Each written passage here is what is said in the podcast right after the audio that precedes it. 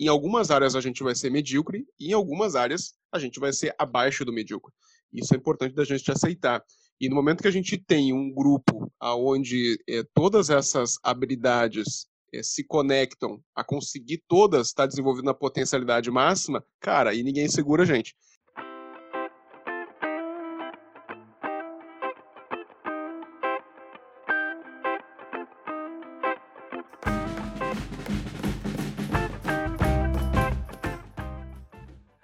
Fala pessoal, sejam muito bem-vindos. Estamos aqui em mais um episódio do ACDcast, o podcast da Academia da Criatividade.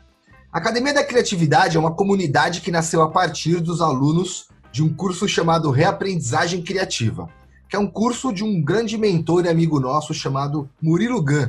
Se você não conhece, eu convido você a dar uma pesquisadinha aí, que é um cara incrível. A ideia da Academia da Criatividade é proporcionar conexão entre as pessoas num ambiente seguro e colaborativo. É para você chegar lá, ter a segurança de que você vai poder colaborar com a galera e vai evoluir. As pessoas se conectam numa nuvem de ideias. Imagina uma nuvem aí, tipo Google Drive, Dropbox. Aqui não, é uma nuvem de ideias. Então a gente chega e se conecta nessa nuvem de ideias. E ali a gente compartilha as nossas experiências, compartilha os nossos conhecimentos e certamente nós ampliamos o nosso potencial e a nossa performance. E aí nós temos alguns valores. E os principais deles são amor, respeito, empatia, ambiente seguro e colaboração. A gente acredita que quando a gente mistura todos esses ingredientes aí, a gente cria um ambiente incrível. E no podcast, a ideia é apresentar os integrantes da Academia da Criatividade e demonstrar o potencial do nosso grupo, fazer com que a mensagem dessas pessoas possam chegar ou possam, de certa forma, serem notadas. Né? Aqui a gente quer realmente misturar a galera para trazer eles por um sentido de reconhecimento, pertencimento e propósito. E hoje, hoje é um dia, como todas as gravações de podcast, é um dia especial, mas é um dia da hora, porque novamente, novamente, o universo me proporciona a oportunidade de estar com um cara que eu vi de longe, assim, ó, subindo muito doido num palco, assim, de um evento e falando lá. E eu olhei e falei: caramba, bicho, olha a coragem que esses caras têm, meu. E hoje tô eu aqui batendo um papo com essas pessoas. E além de tudo, um grande charameu. Rafael Moreno, seja muito bem-vindo. Muito bem, tudo bem, Rafael? Tudo bem, ouvintes? Tá? É um grande prazer também estar aqui nesse podcast, tá? Fico muito honrado com o convite tá conversando com gente aí, ouvindo gente, é, as pessoas me escutando, gente na mesma vibe, na mesma sintonia. E eu acho que é isso aí, a gente, todo mundo se conectando aí para a gente chegar num objetivo, num fim aí fantástico. Isso, galera. E, o Rafa, ele tem uma, uma parada muito a ver com o mês de agora de setembro. Daqui a pouco a gente, na verdade não, a gente nem vai falar sobre isso agora. Lá no finalzinho, na hora que, olha que louco, no final, na hora que for começar, a gente fala sobre isso. Rafa, para a gente poder se sentir confortável, eu sempre faço essa pergunta para todo mundo. É curiosidade, eu quero saber mesmo. Conta pra gente aí, aonde que você nasceu e como que foi sua infância? Conta, me fala uma brincadeira que você gostava de fazer quando você era moleque. Certo. Eu nasci em Rio Grande, aqui que é Rio Grande do Sul, certo? Então, os meus pais são cariocas, mas como meu pai é militar, a primeira transferência dele é, a gente acabou em Rio Grande. Tá? O pai passou no concurso para militar do Exército, para médico do Exército, e o único lugar que ele passou que tinha praia era Rio Grande. Ele veio parar aqui na Praia do Cassino, onde eu nasci. Praia fria pra caramba, a maior praia do mundo, mas ela não é uma praia tão bonita assim. E, e a minha infância, é, eu tenho lembranças muito boas da infância, tá? Eu acho que foi super é, legal a minha infância. Eu tenho mais dois irmãos? O Manuel e também a Natália, são irmãos mais novos. E eu me lembro assim a gente vivendo numa casa não era muito grande assim a maior parte do tempo, assim a gente dividia o mesmo quarto, fazia muita bagunça, cara. A gente era muito bagunceiro, tá? quebrava tudo, assim, o chão da casa. Me lembro até minha irmã, às vezes, botando fogo na casa, uns troços assim, bem complicados, assim. A gente aprontou bastante, assim, na infância. No colégio também aprontava bastante. E, ao mesmo tempo, é, eu sempre gostei muito de estudar, certo? Então, desde pequeno, assim, até tava conversando esses dias com a minha tia, ela falava que eu sempre tava lá vendo o almanac do tio Patinhas, o almanac, as coisas assim, sempre lendo alguma coisa, assim, fazendo uns experimentos meio malucos, assim. Então sempre gostei disso, de estar tá montando algumas coisinhas. Então sempre fui metido meio a, a, a, cientista, assim, desde pequeno. Mas aprontei muito, cara, aprontei muito. Acho que é, esses dias até me falaram que eu fiz cocô debaixo da mesa para chamar atenção, para tu ver o, o nível da, da, da, da de, de capetice da criança. Afa, temos mais sincronias que eu imaginava, velho. Não por ter feito cocô embaixo da mesa, tá? Essa, essa, essa é com você, essa foi incrível. Pra você, Praça Tamandaré é um nome reconhecido, né? É um nome que você sabe o que, que é. Cara, eu fiz muito evento em Rio Grande. Fiz mais de 15 eventos em Rio Grande. Eu ficava hospedado ali na Praça Tamandaré. A gente ia almoçar, num, ia jantar num local ali perto. Eu até abri o Google Maps aqui para poder tentar achar, mas eu não sei onde que é é uma cantina, é um lugar até meio, meio chique, porque eu ia, eu ia, na verdade, teve a, a recuperação judicial do pessoal de um porto aí perto, e eu trabalhava para uma empresa que fazia isso, então eu saía de São Paulo, descia em Rio Grande do Sul, em Porto Alegre, e ia para Rio Grande de carro. Ela dava lá 4, 5 horas de, de, de, estrada. Fiz muito isso. Que pena que a gente nos conheceu uns 4 anos atrás, senão a gente já teria é ter batido um papo, cara. Rio Grande, que nem você falou, a Praia do Cassino, uma praia incrível, mas é um frio, velho. Não dá pra chamar de praia aquilo. Você tá doido, meu? A praia é bem legal. Eu lembro que tinha um shopping que a gente tinha que. Era o shopping da Praia do Cassino ali, que era longe pra caramba também da cidade. Pô, que legal, cara. Legal saber que, que, que realmente a gente até brincava. Pô, será que mora gente aqui em Rio Grande, meu? O cara era tão longe o lugar assim, ó. Tinha, agora tinha uma coisa que eu gostava daí tinha uma lojinha que vendia um doce de leite, que meu irmão, eu saía de São Paulo e o nego já falava, ó, traz doce de leite. Eu voltava com a, com a mala cheia de doce de leite de Rio Grande. Era bem legal. Isso, isso, isso tenho certeza que isso não foi uma, uma, uma, uma simples coincidência. Rafa, conta pra gente. No passado, isso, isso muda, né? Porque a gente vai, vai crescendo, vai vendo coisas novas, mas geralmente, é, geralmente a gente sempre continua mudando isso, vai mudar isso até o final da nossa vida. Você lembra assim que vem na sua cabeça? Quais algumas pessoas aqui contaram sobre desenhos. Ah, o Chapolin Colorado, a Xuxa, os Ursinhos Carinhosos, o Dragon Ball, enfim. Conta pra gente, quais foram no passado, quando você era criança, ali para adolescente, e hoje, quais são as suas maiores inspirações? Então, Rafael, é, eu sempre gostei de coisas assim meio inusitadas, assim, fora do, do, do padrão, assim. Então, desde a da adolescência, assim, desde a adolescência, eu passei a gostar de rock pesado, tá? E aí, junto com o rock pesado, o grupinho que a gente formou ali, a gente também começou a gostar de luta, de cachorro é, mais, é, tipo pitbull, sabe? Então me lembro que lá em 1990 e poucos, assim, é, a gente meio que começou também essa onda de, de, de criar é, esses cães, assim, principalmente Pitbull. Eu tinha Bull Terrier, que é uma raça também que ainda, ainda não é tão conhecida, assim, então eu adorava muito é, é cachorro. E os meus ídolos em relação à música eram metaleiros, tá? Então, na época eu gostava muito de Sepultura, então eu gostava muito do Igor Cavaleira, então um cara que me inspirou muito assim para tocar bateria. Eu, eu toco é, bateria, é, aos pouquinhos eu fui me afastando, tá? Então, em relação à música, eu sempre gostei muito é, do Igor Cavaleira e também sempre gostei de cinema.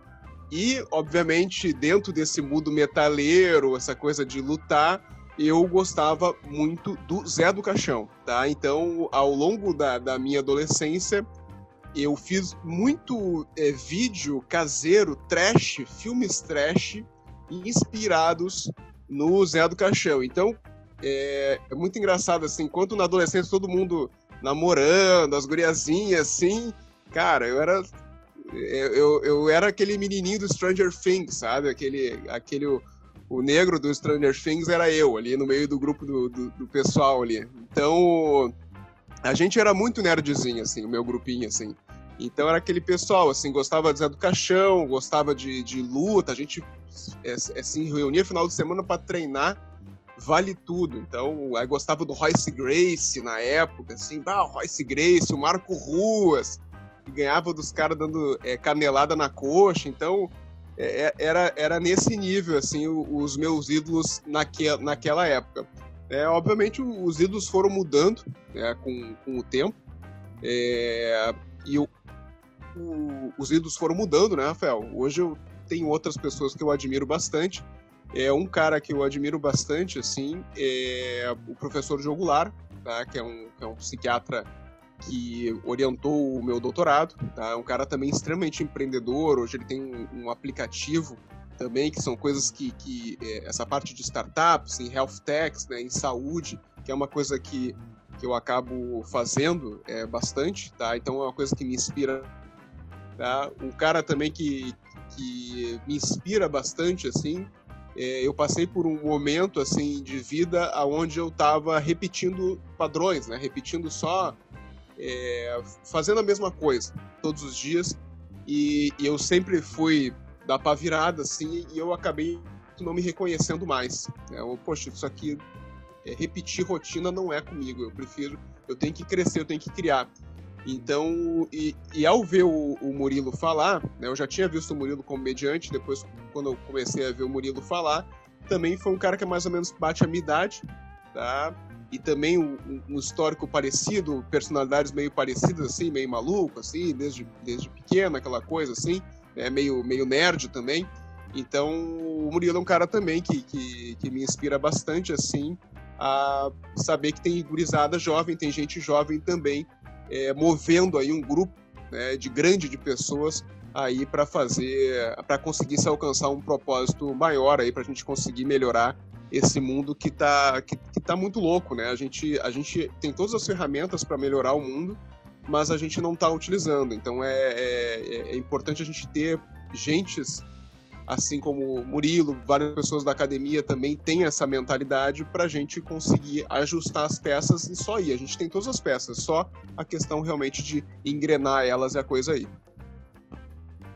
A questão da combinatividade, né? A hora que você combina, às vezes já tá.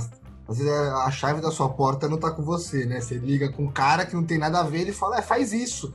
Aí você fala, eita porra, eu tava anos pensando, o cara faz isso.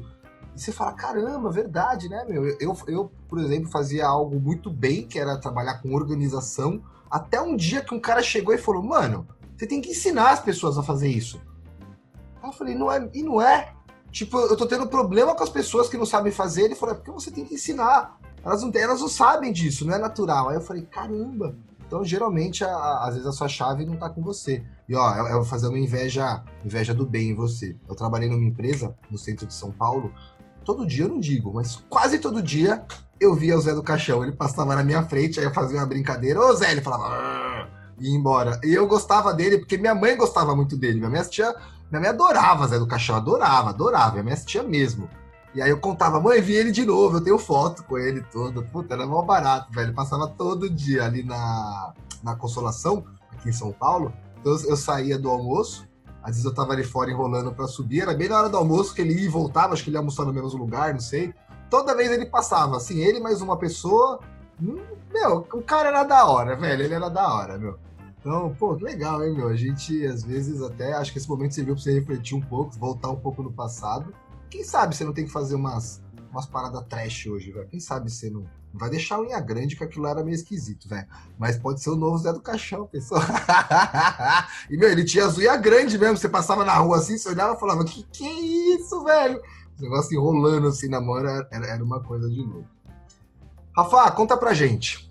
Como que você chegou, como que você ficou sabendo Fiquei sabendo aí que você participou. Galera, pra vocês verem que realmente tem a CDC em tudo quanto é lugar. Rafa participa da CDC Lajeado. Conta pra gente, Rafa, como que você chegou aí na CDC? Então, é, a CDC eu fui apresentado no evento Hard Work Papai 5 do ano passado. Eu conheci lá o, o Gabriel, que é, é, o coordenador aqui do ECDC de Lajeado, e aí ele me convidou para participar. E lá que eu conheci também o pessoal subindo no palco, começou a falar das academias de criatividade. Eu, pô, que bacana. Aí até várias reuniões acabaram sendo lá é, no meu espaço onde eu trabalho. E e hoje eu participo do grupo também, do pessoal. Agora o pessoal da CDC Universo também me incluiu no grupo do WhatsApp dele para também estar tá participando, para estar tá ouvindo a galera. A galera publica, posta bastante coisa, assim, bastante material, assim. O pessoal não para de conversar, assim, tem aquela espaço 24 horas, assim. O pessoal tá avançado, assim, na coisa.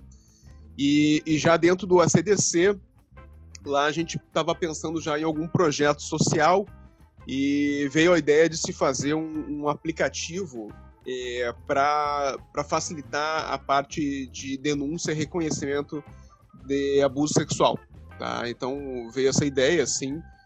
É, pena que não, não foi adiante, assim, alguma coisa. É, teve, tiveram outras prioridades do grupo, assim, mas veio essa ideia, assim, e muito é mais ou menos disso que eu gosto assim de pegar uma ideia e vamos que vamos assim vamos fazer envolver tecnologia e, e ver onde é que vai né então é mais ou menos isso que eu gosto mas eu acho extremamente interessante como eu estava falando para ti é, as academias de criatividade é, em algum momento elas hoje são físicas né mas eu acredito que no momento que a gente conseguisse né fazer um uma comunidade física onde essas pessoas estivessem convivendo, não apenas se reunindo, ah, ia ser fantástico. Né? No momento que a gente conseguir é, esse espaço de convivência diária, moradia, né? Então, é, já tiveram algumas coisas parecidas ao longo do mundo, e, mas eu acho que esse pessoal das academias de criatividade, acho que se acontecesse isso, ia dar uma revolução aí no mundo. Pô, que legal, velho. Tipo, uns condomínios, assim, loucos de academia da criatividade no mundo inteiro. Eu, Cara, eu vou te falar que isso não tá longe de acontecer. De verdade, meu, de verdade. Já existe o projeto gigantesco do Gravidade Zero. Talvez seja só o início, talvez seja o exemplo.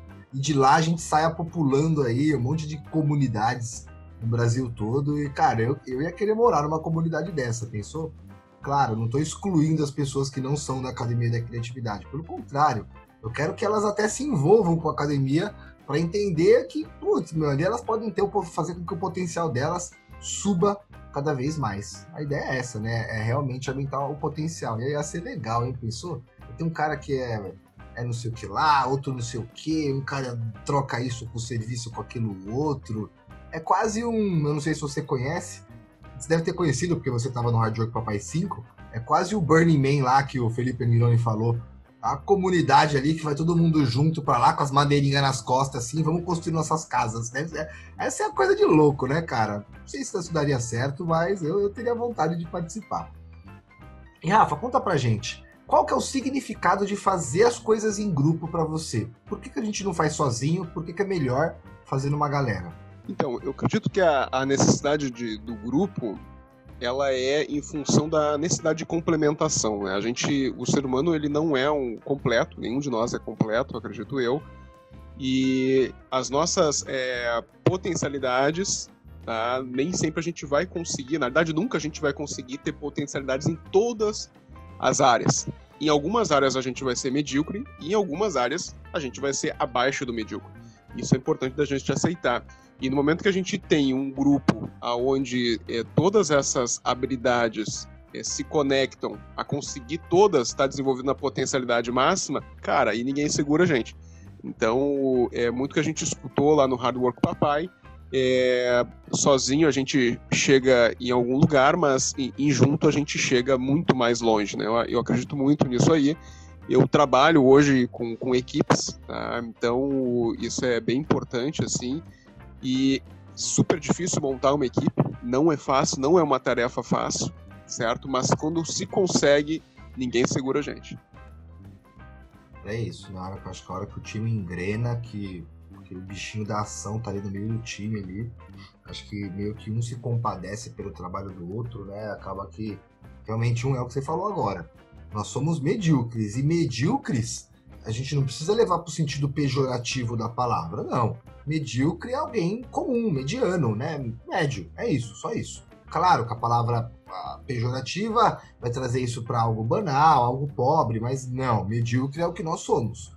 Então, pô, pensou a gente se unir com uma galera que é medíocre em outras localidades que a gente é abaixo de medíocre, e aí sim a gente consegue tornar isso exponencial, pô, aí a gente consegue ficar bom em algo quem sabe ficar excelente, né? Quem sabe até ser o exemplo. ser referência, que é o que acaba acontecendo com muitas das pessoas da academia. Chegam lá, mostram o potencial dela, se desenvolvem e até em pouco tempo acabam se tornando referência entre a galera lá. Então, Rafa, é isso mesmo. Eu acho que você deu uma, uma, uma visão incrível, né? Todo mundo é medíocre. E algumas pessoas, juntas de outras pessoas, podem deixar essa mediocridade. Louco, louco, louco, louco. Cara, conta pra gente. Perguntinha básica. Essa aí eu, eu gosto de responder para mim todo mês, porque, meu, mudou minha vida realmente e me tirou do meu rótulo. Eu tinha um rótulo, né? A gente tem uns rótulos pra gente.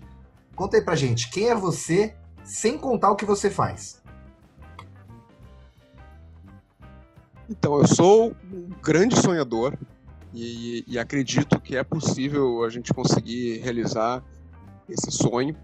Eu acredito que a, a humanidade tem muito a melhorar. Eu acho que a gente pode, basta estar tá, sim conectado com outras pessoas para completar aquele arcabouço de várias habilidades na sua potencialidade máxima.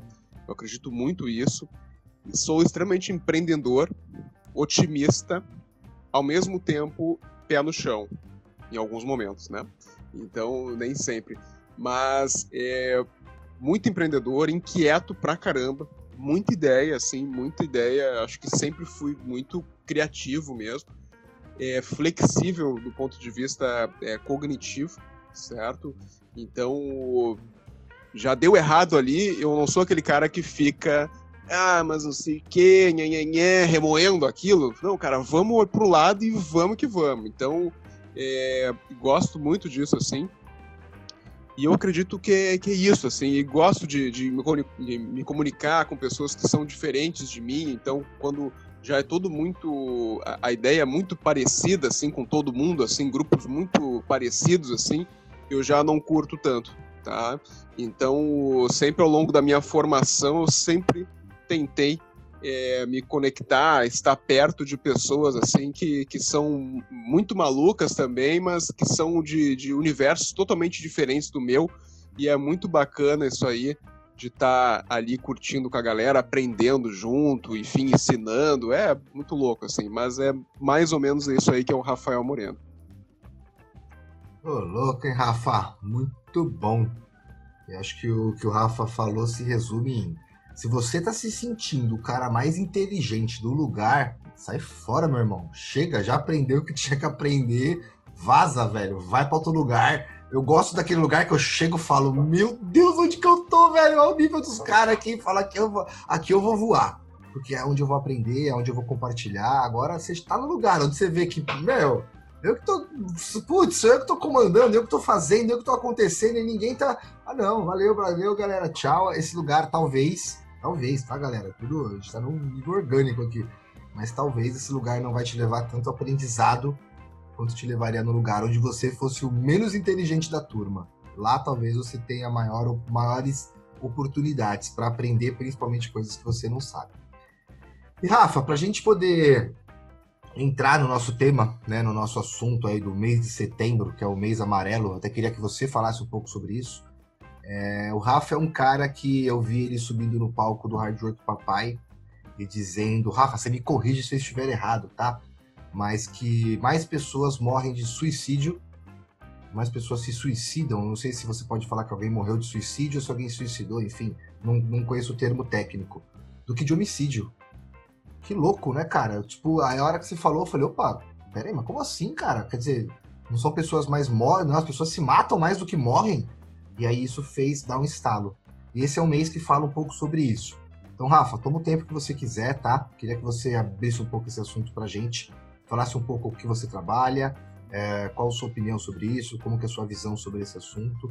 Enfim, o espaço é seu, é, eu, eu, eu, acabei de lançar um livro, né, Rafael? Eu lancei faz uns dias é, o livro Por que as Pessoas Se Matam. Daqui a pouco, no final, se eu puder é, dar é, o, o, link. Ele é um livro gratuito, né? Então, eu acho que ele é bem interessante. Rafa, só para te ajudar aqui, no final, pessoal, do episódio aí, então, eu vou colocar no Linktree aqui da academia. Vocês vão ter acesso ao link para poder baixar o livro, tá bom? Então, Rafael, eu, eu sou psiquiatra, tá? trabalho aqui no Vale do Taquari, Rio Pardo, Rio Grande do Sul, que é uma zona onde infelizmente a gente registra índices terríveis de suicídio. A gente tem a, os maiores índices de suicídio é, do Brasil aqui.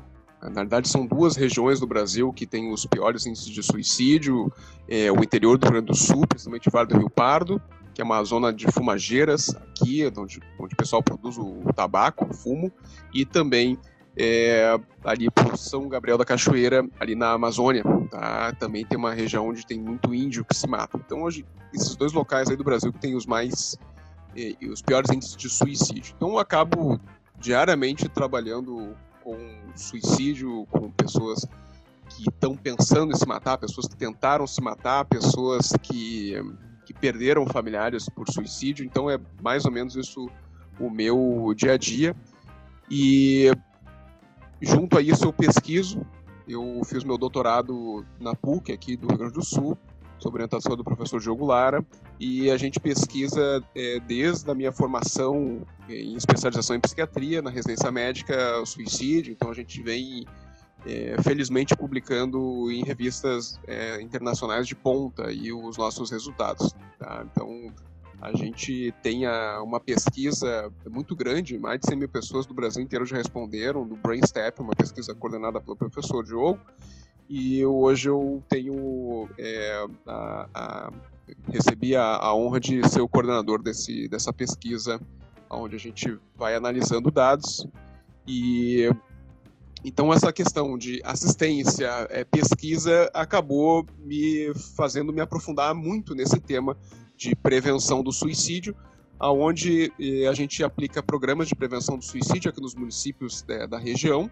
A gente já conseguiu mudar bastante coisa aqui na região. A gente veio com índices é, que chegavam a, às vezes a 30 suicídios a cada 100 mil habitantes. A gente chegou a ter anos aqui nos locais que a gente instalou o programa que não teve o suicídio ou teve um suicídio. Então isso é muito importante a gente conseguindo capacitar os profissionais de saúde, a gente conseguindo capacitar as urgências, está recebendo esses indivíduos em crise, a gente está capacitando também as pessoas que estão na ponta, como agentes comunitários de saúde, que são as pessoas que estão lá é, na ponta.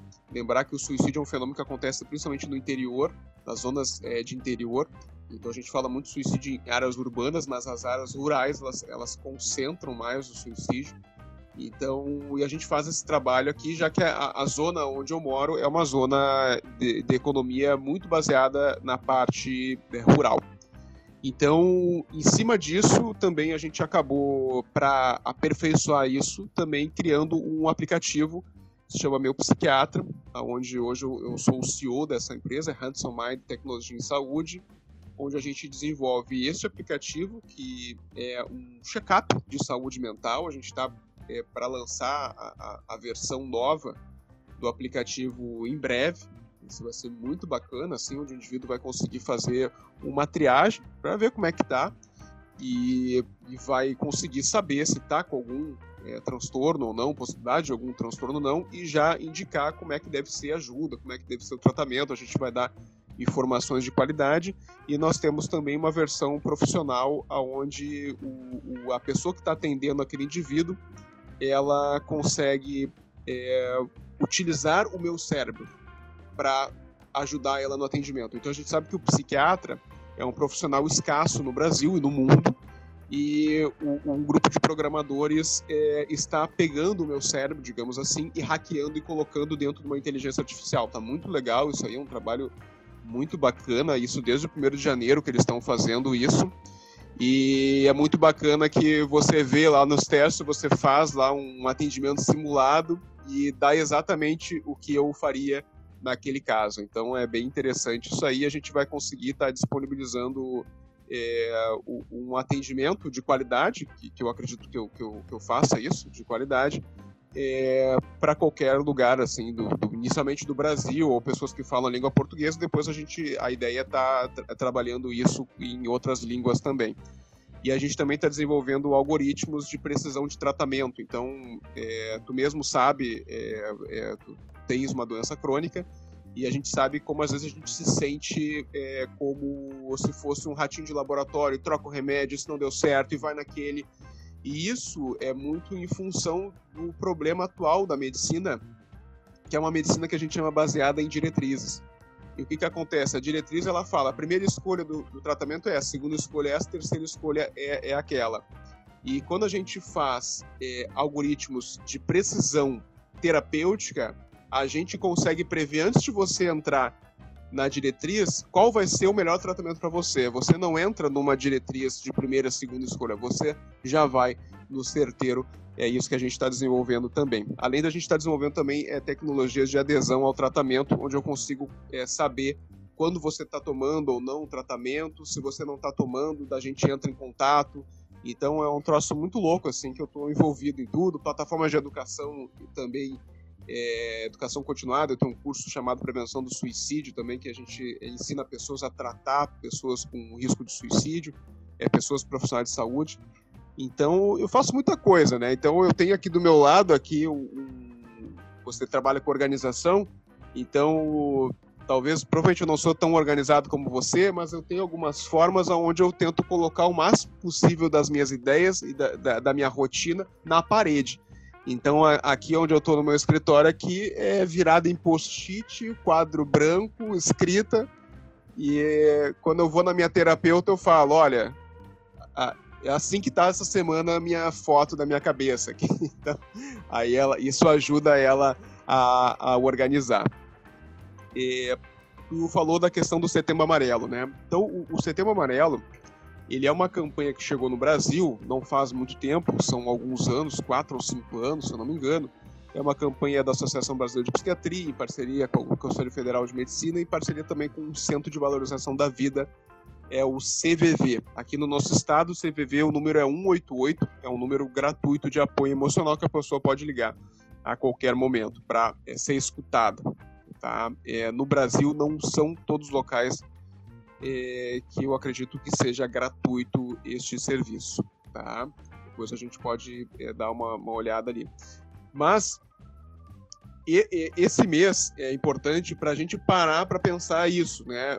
Nós temos em torno de 800 mil mortos por suicídio no mundo por ano. E nós temos em torno de 350 mil mortes por homicídio, incluindo guerras. Ou seja, já faz uns 30 anos que está morrendo quase é, o dobro de pessoas por suicídio do que homicídio. Então, ao mesmo tempo, a gente fala, né, ah, como é agressivo o mundo, as pessoas se matando, as pessoas matando umas outras, mas o, o contrário já está pior, as pessoas estão se matando mais há muito tempo. É, não existe uma previsão até 2030 de incremento no número, no número de suicídios, só que a pandemia veio e trouxe uma outra realidade é, existe uma expectativa de que os suicídios possam aumentar, principalmente após o término da pandemia, porque é, os efeitos sociais econômicos eles são muito poderosos. Em relação também ao luto, a gente sabe que o luto, as pessoas ficam traumatizadas, desenvolvem transtornos graves, depressão, transtorno de estresse pós-traumático, alcoolismo para conseguir aliviar a dor. Então soma luto, desastres econômicos e desesperança então, às vezes a gente olha assim, a gente não consegue sentir aquele apoio é, governamental, sentir aquele apoio é, empresarial, às vezes nem familiar. E esse desamparo associado à desesperança, ele está muito associado ao suicídio, principalmente quando a gente está sentindo sozinho. Então, infelizmente, a gente tem que estar tá muito é, atento porque esses números de suicídio podem aumentar aí, principalmente após o término da pandemia, então, é um momento também, a pandemia está nos mostrando de como a gente tem que pensar na saúde mental. A gente ainda é muito focado na saúde corporal. Como é que está a minha pressão, como é que está o meu peso, se eu estou bonito. Mas a, a, a saúde mental, ela é essencial e ela é a, o, o tendão de Aquiles do século XXI. As pessoas que vão prosperar são as pessoas que têm uma saúde mental. Obviamente, para ter uma saúde mental bacana, você também tem que ter uma saúde corporal legal, já que o corpo, o cérebro faz parte do corpo, e se o corpo não está legal, o cérebro também não vai funcionar de uma forma adequada. Mas a pandemia está mostrando isso, da, da, importância da gente estar tá atento às questões de saúde mental. E a gente já viu que no início da pandemia a saúde mental do pessoal foi a que mais pirou. A maioria das pessoas estão mais ansiosas, estão bebendo mais para lidar com a ansiedade, estão deprimindo em função do isolamento social. Então, é o momento aí da gente estar tá parando. Opa, vamos organizar a vida, tá? Vamos para a gente não enlouquecer nessa pandemia e seguir da melhor forma possível. Pô, Rafa, quanta informação, hein, cara? Quanta informação que eu nem, nem imaginava, né? É, a gente realmente, né? A gente fica, ah, o mundo tá violento, tá tendo isso, tá tendo guerra, tá tendo aquilo, mas opa, peraí. Peraí, né, meu? E, e, e se a gente olhasse para um outro aspecto? Claro, né? Eu não tô dizendo deixar de olhar para um para olhar para outro, mas e se a gente olhasse também para um outro aspecto, né? É, realmente. E conta para mim, assim, até no nível de curiosidade, aí acho que algumas pessoas têm essa curiosidade. Tem alguma coisa que, que tipo, sei lá, alguma, alguma falha orgânica no cérebro que determina a perca de vontade de viver? Tipo, meu, já era, foda-se, vou me suicidar, não dá nada mais certo. É, é, é, é, o acúmulo de muitas coisas, às vezes nem o acúmulo, é uma, é uma forte emoção que desencadeia isso e desestrutura. É como que é? E o que, que você falaria para alguém que está passando por esse momento agora? Tá confuso, não sabe muito o que fazer, enfim, pô, galera, assim, eu eu não tenho né, a, a, a forma psicológica do Rafael de falar, de entender isso, mas eu acho que a nossa vida ela não é ela não é um mar de flores, né? E aí eu, eu, falo bastante que inteligência emocional não é se desviar das pauladas da vida. Pelo contrário, é levantar rápido porque sabia que vai vir outra. Porque a vida vai bater, bate forte, né? Depende da nossa interpretação. A gente vai cair, isso é fato, todo mundo cai. E algumas pessoas não conseguem se levantar, né? Elas sofrem muito mais do que outras. Isso envolve inteligência emocional, cultura, né, família, envolve vários aspectos. Mas o que você poderia dizer no geral, assim, o que, que leva efetivamente a pessoa a determinar que ela vai fazer isso e, e, e de que ponto se inicia a cura dessa ideia? Inicialmente, é, o, o, suicídio sim tem questões biológicas importantes. As pesquisas mostram que em torno de metade do risco para o suicídio ele é genético, são genes que nos predispõem frente ao estresse a tentar ou consumar o suicídio. Então, genes mais estudados são principalmente relacionados ao metabolismo da serotonina, que é um, neurotransmissor, uma substância que a gente tem lá no cérebro, que regula as nossas emoções. Tem inclusive pesquisas mostrando que, que pessoas que consumam suicídio de forma violenta, elas têm menos é, metabólito de serotonina na, no líquor, na, na espinha, tá? que fizeram uma punção lombar, essas pessoas têm, têm menos serotonina. Tá?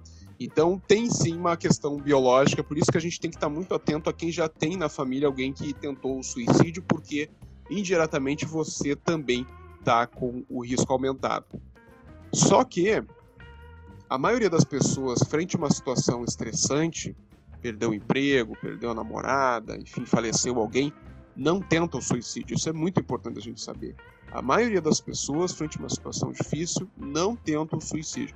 Então a gente não pode dizer que uma pessoa tentou o suicídio porque aconteceu um estresse na vida dela. Isso é extremamente errado. As pessoas que tentam suicídio frente a essas situações, elas além de questões genéticas, elas também têm outras predisposições que a gente chama de fator de risco. Por exemplo, homem, homem tenta mais suicídio que mulher. A gente sabe que pessoas que têm transtornos mentais também tendem a tentar mais suicídio frente a estressores, por exemplo, pessoa que tem transtorno bipolar, pessoa que tem depressão, pessoa que tem esquizofrenia, pessoa que tem, por exemplo, alcoolismo, problema com drogas, um transtorno de personalidade, por exemplo, borderline, que é instável emocionalmente, essas pessoas, frente ao estresse, tentam mais o, o, suicídio. Pessoas que já estão sozinhas, pessoas que não têm um relacionamento fixo, solteiros, pessoas separadas, viúvas, também é, tentam mais o suicídio. Dependendo também da pessoa que está desempregada, a pessoa que não conseguiu se inserir no mercado, não está conseguindo é, prover o, o, o, seu sustento, ou pessoas que, é, por algum motivo, estão passando por alguma situação de humilhação, de exclusão social. Por isso que a gente está vendo, as pesquisas mostram que minorias é, têm mais suicídio. Tá? A gente, por exemplo, tem mais suicídio na população LGBT. Tá? Isso, isso é importante da gente estar é, tá lembrando e da, da importância também da gente estar tá pensando em intervenções para a gente proteger essas, essas populações mais suscetíveis. E um grande fator de risco é, para o suicídio é, e para tentativa de suicídio é passar por maus tratos na infância. Então, falou da minha infância, na, como é que foi. A gente perguntar para o indivíduo é, como é que foi a infância dele é extremamente importante para a gente entender o risco dele. Isso foi o que eu pesquisei no meu mestrado e doutorado, aonde a gente viu inicialmente no mestrado que pessoas que passaram pelo abuso emocional foram as pessoas que mais tentaram suicídio. Então a gente fica muito focado no abuso sexual, no abuso físico, mas na nossa pesquisa é, as palavras foram as piores formas de violência. Então xingar o indivíduo, cobrar em excesso ele, a gente está num momento atual, contemporâneo, que a gente abomina cada vez mais a violência física, e isso também se estendeu nas formas de punição, a gente vem fazendo com as crianças. Então, cada vez mais as pessoas têm punido menos as crianças através de punições físicas. Só que o grande problema, em vez das pessoas adotarem boas práticas parentais, elas estão xingando mais as crianças. Então as pesquisas estão mostrando que o abuso emocional está aumentando. E a gente entende, nossa, nossa tese, minha tese de doutorado aborda isso, de que os pais ficaram muito perdidos, só falavam, não pode bater, não pode bater, não pode bater. E aí o que, que os pais, o que, que eu faço então? Vou xingar. E, e, e essa troca do, do, do físico, não estou falando que a gente tem que bater nas crianças, mas essa troca, tá, ela fez um mal tremendo.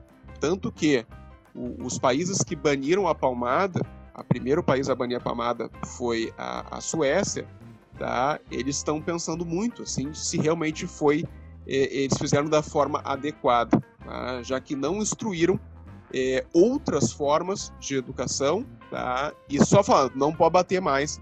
E aí eles viram que as pessoas estão xingando é, a dar com pau e xingar faz um mal tremendo, porque a criança até os 9 anos de idade, ela acredita em tudo que a gente fala. Tudo que o adulto fala, ela acredita. Se a gente fala que existe Papai Noel, ela, ela existe. Existe Coelhinho da Páscoa, a criança acredita.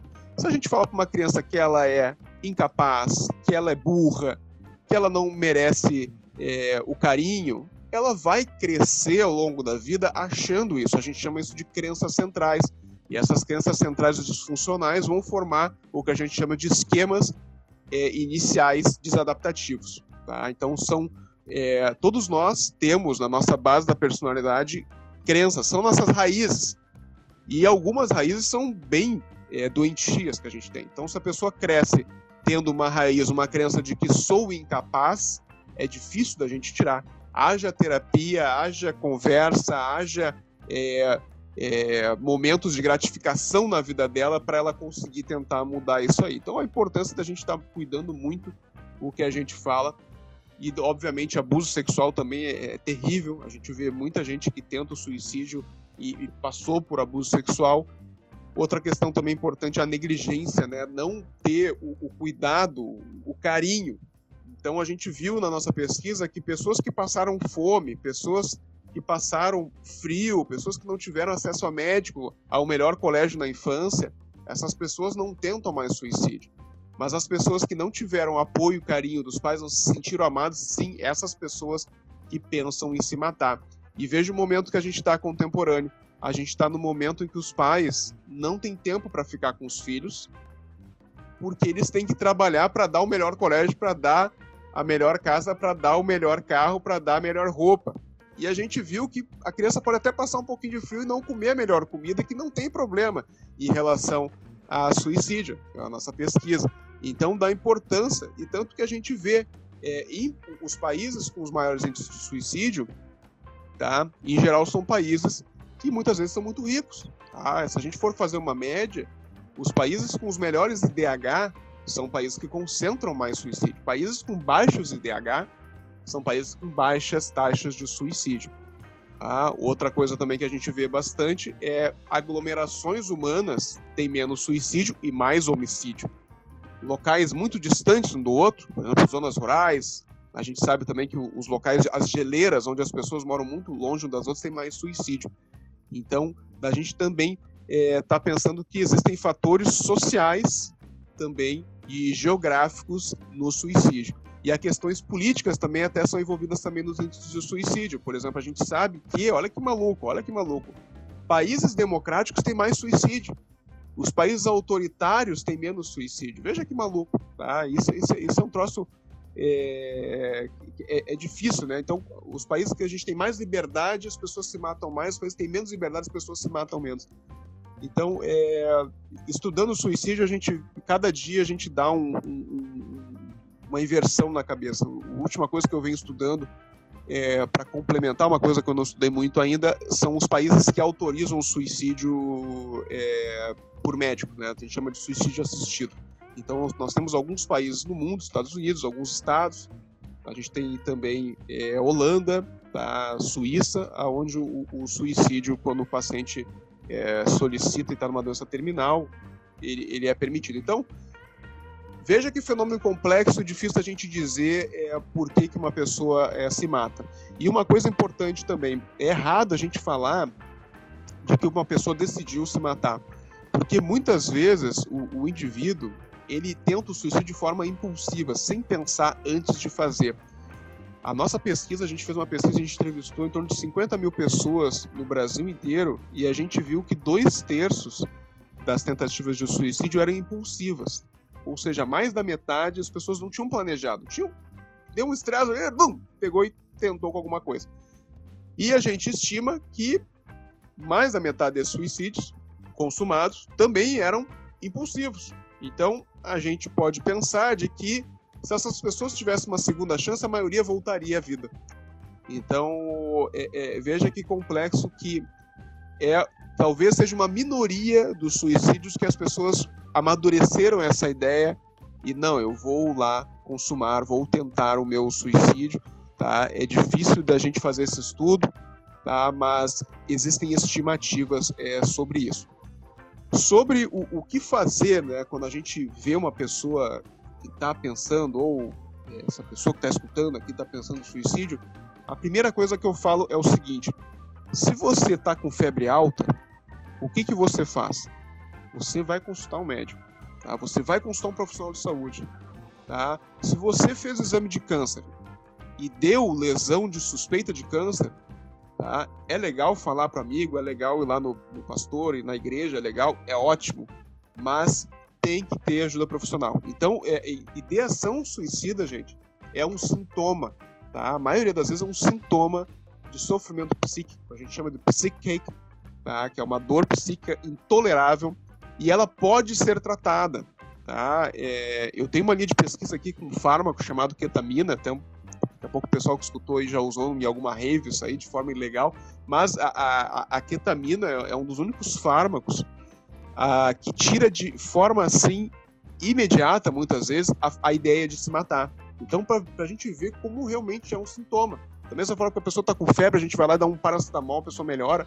A ideação suicida também a gente consegue é, tratar isso, tá? E olha, é, a minha prática diária é, é, disso, assim, e a gente vê que as pessoas que fazem o tratamento não se matam, gente. Isso, é, isso é muito importante a gente saber. Tá? Uma minoria das pessoas que faz tratamento se matam, tá?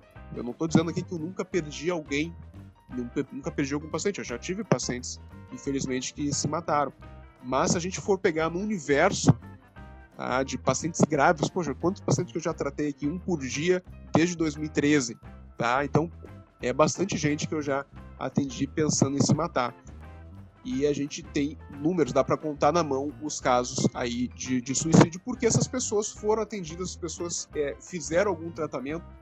Não necessariamente o tratamento ele vai ser sempre medicamentoso, farmacológico, tá? É, às vezes o tratamento ele vai envolver a psicoterapia, às vezes o tratamento vai envolver medicamentos, vezes a, a, o tratamento vai envolver uma internação, a gente vê casos graves Tá? Outra coisa importante também de saber, não é só a depressão que faz a pessoa querer se matar.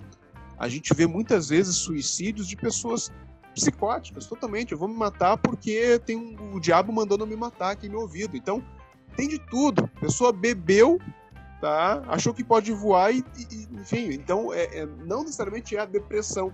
A gente fica muito focado na depressão porque a depressão é o transtorno mental mais comum. Mas, gente, na minha prática, a maioria dos pacientes que se matam não estão deprimidos, tá? São pessoas que estão, que, que têm um outro transtorno mental, que, que enfim, que estão em condições é, desfavorecidas, principalmente pessoas isoladas. Esse é o, é o principal, né? Porque o ser humano não nasceu para viver isolado. Nós somos seres gregários. A gente está aqui é, dominando o, o, planeta, né? acho que dominando de uma forma inadequada o planeta, porque nós conseguimos formar grupos e pensar em grupo porque nós somos fracos, nós não escutamos bem, nós não vemos bem. Tá? A nossa grande habilidade é a formação de grupos e resolução de problemas complexos através do nosso cérebro. Tá? Então, se a gente se isola, e a gente está para esse mundo esse contemporâneo de isolamento e comunicação apenas virtual. Tá? É... Lembrar que o virtual ele é novo para o cérebro. Tá? Então a gente está conversando aqui. O que, que eu estou vendo? Eu estou vendo a tua imagem em 2D, tá? E você está escutando a, a, a, minha voz, tá? Mas o, o, ser humano ele interage com seus cinco sentidos: paladar, tá? olfato, tá? nem sempre, óbvio, tem que chegar perto da pessoa. Às vezes a pessoa não é legal, né? Chegar tão perto assim, né? Uh, mas enfim, são dois sentidos importantíssimos para os relacionamentos humanos, principalmente os mais íntimos tá? Tato, tá? Importantíssimo no relacionamento humano. Bater né, nas costas, abraçar, enfim, né? O, o tato é extremamente importante, tá? A audição e, obviamente, a visão 3D, não a visão 2D. Ela é extremamente importante, ela é diferente. Então, as relações virtuais elas são mais pobres que as relações é, reais. Tá? Óbvio que as relações virtuais nos, nos expande numa globalização, da gente conseguir falar com todo mundo de qualquer lugar do mundo, é extremamente importante. Mas quem vive só nesse mundo, tá, ainda no momento não consegue é, completar a complexidade dos, dos, dos, relacionamentos humanos, tá? Eu sei que o pessoal lá que foi para Singularity sabe que no futuro talvez as relações virtuais vão conseguir ser tão reais quanto essas virtuais, mas a gente ainda não não está tão perto assim disso. Então, até lá, a gente precisa é, relacionamentos humanos. Ô, oh, louco, Rafa. Caramba, quanta coisa, velho. Fiquei até com a cabeça aqui explodida, mas realmente, né? Algo que você falou que ficou bem latente é algo que acontece às vezes com o diabético, sabe? O diabético, às vezes, a coisa não tá dando certo e ele tá lá. E não, vou. Meu, vai no médico, porra. Chega, bichão, não adianta mais. Não vai querer mudar o quê, meu? É isso. Então, às vezes, os, o, é, o que eu falei agora há pouco, às vezes a chave da sua porta não tá mais com você, né? O diabético ainda é um pouco diferente, porque o diabético faz pequenos ajustes nas doses diárias, para dependendo do estresse, do, do, dia, do momento, da fase, enfim. É, mas a gente já sabe que não é um problema nosso. Então, pô, se você tá ouvindo a gente aí, tá com uma tendência a isso, foi o que, o que o Rafa falou. Às vezes é um sintoma de algo que pode ficar pior e esse sintoma pode ser curado assim, ó, fácil, né? Claro, não fácil. Você vai ter que ir no médico, vai ter que entender o tratamento, vai tomar medicação, mas é o que ele falou. Às vezes é uma medicação e pronto, resolveu todos os problemas. A ideia de ficar triste, não, não foi embora, que não é, aquilo não era seu, era um sintoma, era algo orgânico, né? Foi embora e aí você consegue viver sua vida, continuar fazendo suas coisas, enfim. Acho que, galera, procure seu médico, né? Procure um terapeuta a gente tem muita. Hoje, ainda existe um certo preconceito né, sobre a terapia, mas pô, hoje nós temos aplicativos aí como o, o, o, o uh, Zentalk, Zentalk, que você consegue bater o papo com o terapeuta por, por 30 minutos ali. O primeiro papo, acho que é um real. Um real, galera, um real. E aí depois tem as sessões, você paga, mas, pô, pensou que legal você poder ter alguém para você bater um papo? Claro, é o que ele falou. Na, na real ali, dá para saber até se o cara tomou banho ou não. Mas, e é o que a gente gosta, é o que o ser humano gosta ali. O cheirinho, o cheirinho de que se deu bom ou deu ruim. No virtual não tem, não tem tudo isso. Mas tem outras coisas. É melhor do que nada. É melhor do que nada. Não é o ideal. É fato, não é o ideal. Mas é melhor do que nada. Então, às vezes, você pode procurar um grupo, expor o que você está passando, expor o que você está sentindo, se colocar um pouco vulnerável. É legal conversar com um amigo, tudo, mas o ideal é você ir para o médico. Que aí esse cara vai te dizer, não, beleza, tá certo, continua conversando lá com o pessoal, isso vai te fazer bem, mas ó, o tratamento é esse aqui, é isso que você tem que fazer. Então, Rafa, pô, agradeço demais seu tempo. Tenho certeza que foi ímpar aquilo que a gente consulta, que a gente conversou, que a gente trocou de informações. Deixa, por favor, os seus meios de contato, né, pra galera poder te encontrar. Vai estar tá aqui no link, quem não conhece aí, é o Linktree, né, linktr.ee barra acdcast tem todos os episódios aí do ACDcast. E eu vou colocar um link também para o livro do Rafa. É só vocês entrarem lá e baixar. Depois ele, a gente alinha isso certinho. E procurem ele, galera. Se estiver precisando aí bater um papo, né? Não estiver muito bem, enfim, estiver precisando de uma orientação, claro, precisa procurar um médico, mas talvez bater um papo com alguém que entende já é um direcionamento para que até né, te condicione para que você procure seu médico, faça o que tem que fazer. Então, Rafa, muito obrigado realmente pelo seu tempo. Deixa aí os seus meios de contato, por gentileza. Valeu mais uma vez. Então, pessoal, agradeço bastante aí, Rafael, o convite. Fico honrado de novo falando. E eu vou deixar meus contatos então aqui. Meu Instagram então é Dr. Rafael Moreno. Ponto, é, ponto com. Na verdade, o Instagram é só Dr. Rafael Moreno. Mas o meu site também é drrafaelmoreno.com e lá você consegue baixar gratuitamente o meu novo e-book, que é nome bem direto, Porque as pessoas se matam. Então, lá eu vou estar abordando com detalhes o que eu conversei hoje. Então, é um livro curto, de 50 páginas, assim, tranquilo de ler, bastante figura. Eu contei a, tive a participação de três ilustradores, ficou bem legal as ilustrações, assim. E sou bem parceiro de estar também fazendo outros eventos, lives, enfim, é, é mais ou menos o meu dia a dia, isso aí de estar falando aí com gente tudo que é lugar, tudo que é estado. Semana que vem vou falar com o pessoal de Portugal, então tá muito legal, assim, o pessoal tá conseguindo pegar cada vez mais essa mensagem de prevenção do suicídio e valorização da vida. A gente tem que valorizar essa coisa única que a gente tem, que é a vida, que, cara, é, é nesse momento é, o, é uma só, tá? Óbvio que tem várias teorias, que, enfim, mas a gente, nesse momento, a gente está aqui para crescer, para construir, para ajudar a gente, e se a gente tenta é, findar com isso de forma abreviada, a gente não resolve o problema e deixa um baita problemão. É uma ideia que às vezes as pessoas que se matam, que tentam suicídio, acham de que vão estar tá é, trazendo alívio para as pessoas que ficam aqui. Isso é totalmente errado. As pesquisas mostram tudo diferente, que as pessoas sofrem demais, as pessoas até depois querem se matar. E eu também atendo pessoas que ficam, que é bem isso, assim, crianças, às vezes, que perdem os pais por suicídio, ficam pensando se matar muito cedo. Então, é, é bem diferente, assim. E tomara que essa conversa que a gente teve aqui hoje, né, Rafael, é, toque as pessoas e que a gente consiga prevenir suicídios, que é o principal aí, o trabalho aí que eu, que eu tenho desenvolvido, e valorizar a vida, né? Isso aqui é muito bacana e vamos curtir ela. É isso, galera. Trocar aí a palavra suicídio pela palavra valorização à vida. Acho que a hora que a gente entende que na onde que a gente está inserido na vida, né? Talvez até você já chegou a pensar, você tem que se curar disso aí para contar para todo mundo como que você fez e ajudar outras pessoas. Pode ser que seja a sua história. Talvez você só esteja passando por isso para mostrar para outras pessoas que é possível sair disso. Então acredite que tudo tem um porquê, não vivemos de coincidências. Galera, se conecte. Acho que se conectar com outras pessoas, com médicos, com outras pessoas que passam pelo mesmo problema, enfim, é o primeiro passo para que a gente realmente crie uma comunidade e as pessoas aí juntas cheguem em novos lugares. Rafa, obrigado novamente. Pessoal, obrigado por ter nos ouvido aí até o final. Até o próximo episódio. E ó, precisou de algum problema aí, teve alguma coisa, procure seu médico. Valeu, galera. Fui!